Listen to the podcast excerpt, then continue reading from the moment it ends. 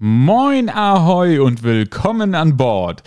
Keine Angst, du bist hier nicht beim Seemanns-Podcast aus Versehen gelandet. Nein, das ist der Brillengentleman.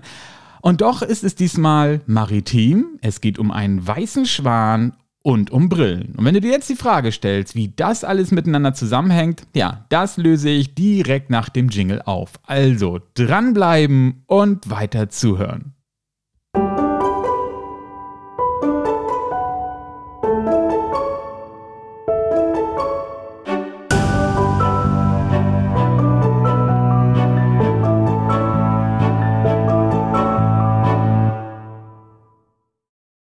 Willkommen zurück an Bord.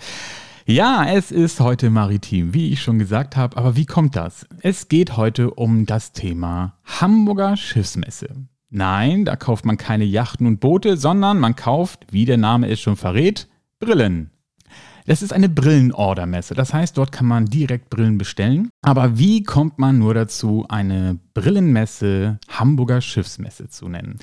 Das haben wir den beiden Herren Christian Eidam und Wolfgang Kampf zu verdanken, die nämlich 2005 eine eigene Brillenmarke gegründet haben und hatten 2010 die Idee, ähm, wir würden gerne unsere Frühjahrsneuigkeiten zeigen, hatten zu dem Zeitpunkt aber noch keinen groß angelegten Außendienst, also Leute, die für die beiden die Brillen und äh, die Neuigkeiten bei den Optikern promoten und zeigen. Und überlegt, Mensch, wie machen wir das denn jetzt am besten? Wie zeigen wir unsere Neuigkeiten? Und dann sagten die, oh komm, ganz hanseatisch auf einer Barkasse. So richtig schön mit Grillparty und ja, einfach nett, klein, gemütlich. Aber wie das so mit so tollen Ideen ist, weil ich finde, das ist einfach eine richtig geniale Idee.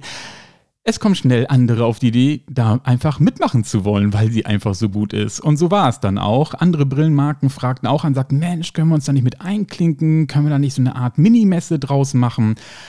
Ja, und ehe man sich versah, war die kleine Barkasse einfach zu klein für alle, die darauf wollten, weil man will ja nicht nur die Brillen dort ausstellen, da sollen ja auch noch Besucher drauf passen. Also suchte man eine neue Location. Und so kam man auf die Cap San Diego. Die Cap San Diego ist ein Museumsschiff, das im Hamburger Hafen liegt.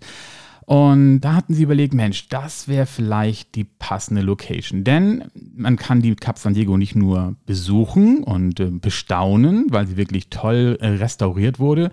Man kann auch auf ihr übernachten. Dort ist nämlich ein Hotel und es wird angeboten, dass man dort Events und, und Ausstellungen macht. Und das hatten die halt auch mitgekriegt und sagten, na komm, dann versuchen wir doch mal unsere Messe auf die Cap San Diego zu kriegen. Ja, und tatsächlich klappte es. Und dieses Schiff wurde die Heimat ihrer außergewöhnlichen Messe. Und das passt sehr gut zusammen, denn auch dieses Schiff ist sehr außergewöhnlich. Zum einen ist es das älteste fahrtüchtige Museumsschiff der Welt, denn die gute Cap San Diego ist schon 60 Jahre alt. Sie wurde 1961 in Hamburg gebaut. Und sie ist immer noch unterwegs. Man kann immer noch mit ihr Fahrten erleben. Das heißt, sie verlässt mal so flugs ihren Liegeplatz und ist dann einfach mal weg. Ah, das ist schon sehr cool. Und ich hatte doch von einem weißen Schwan geredet. Wenn du die Cap San Diego noch nie gesehen hast, die Cap San Diego hat einen richtig schönen weißen Anstrich mit leicht roten Akzenten. Und es gab neben der Cap San Diego noch fünf weitere Schiffe. Es waren insgesamt sechs, die hergestellt wurden. Und sie waren Stückgutfrachter. Als diese fuhren sie im Linienverkehr über den Südatlantik und deswegen hatten diese Schiffe den Beinamen die weißen Schwäne des Südatlantiks, weil sie alle halt so richtig schön weiß ähm, angestrichen waren und imposant aussahen damit. Und ähm, ja, ihre Zeit war aber dann tatsächlich in den 80er Jahren irgendwann zu Ende, dann sie wurden abgelöst von den großen Containerschiffen, die immer mehr gebaut wurden und ähm, diese Stückgutfrachter waren sozusagen ein wenig aus der Zeit gefallen und so so war es dann, dass tatsächlich Anfang der 80er ihre fünf Schwesterschiffe verschrottet wurden.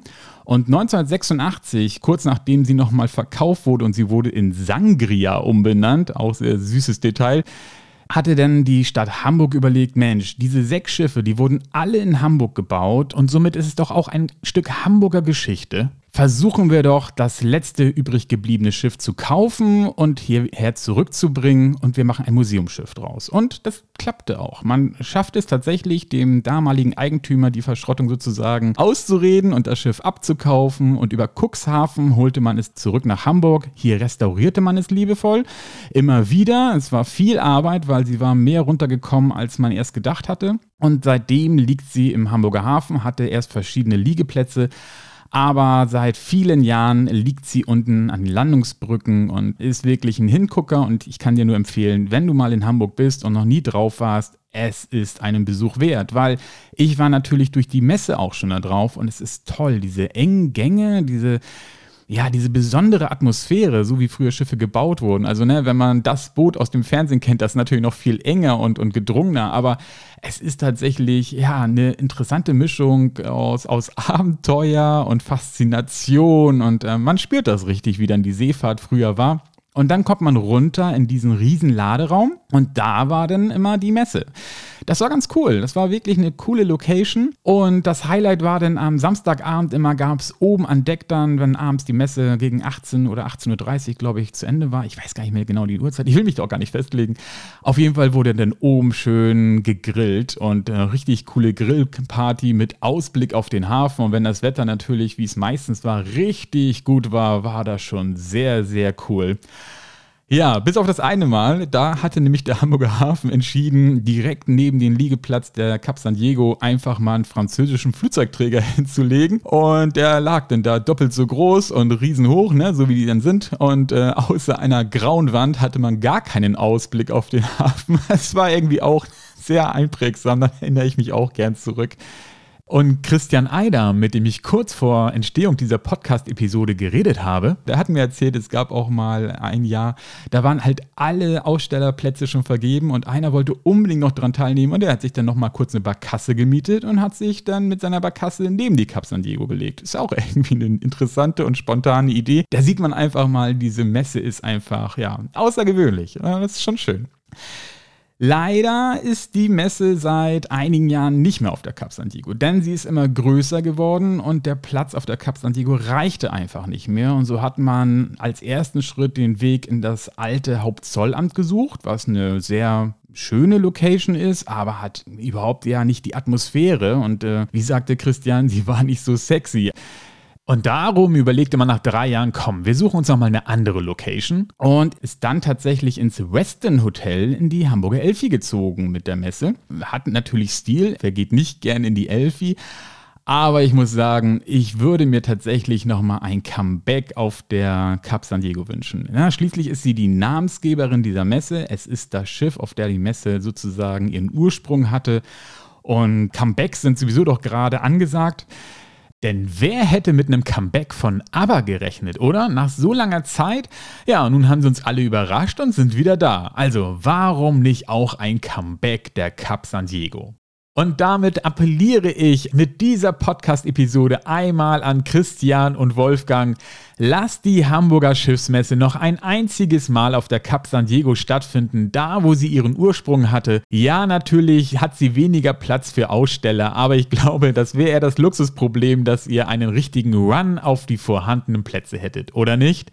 Also, macht es noch einmal. Und wenn ich jetzt deine Neugier auf die Cap San Diego geweckt habe, ja, dann besuch sie doch einfach mal. Entweder als Museumsschiff und erkunde sie, oder nutze sie als Hotel und nutze eines der zehn zur Verfügung stehenden Zimmer. Es gibt vier Einzelzimmer, vier Doppelzimmer, die Captain Suite und das Zimmer des ersten Ingenieurs. Also es gibt bestimmt genug Möglichkeiten, eine nette Nacht auf der Cap San Diego zu verbringen. Aber, es sei auch als Information mitgegeben, die Zimmer sind echt begehrt, also frühes Buchen sichert dir auf jeden Fall so ein Zimmer. Ja, nun habe ich also das Geheimnis des Zusammenhangs des Maritimen, des Weißen Schwans und der Brillen gelüftet und somit sind wir auch am Ende dieser Podcast-Episode angekommen. Ich hoffe, ich konnte dich wieder gut unterhalten. Es war viel Informatives dabei und sie hat dir gefallen.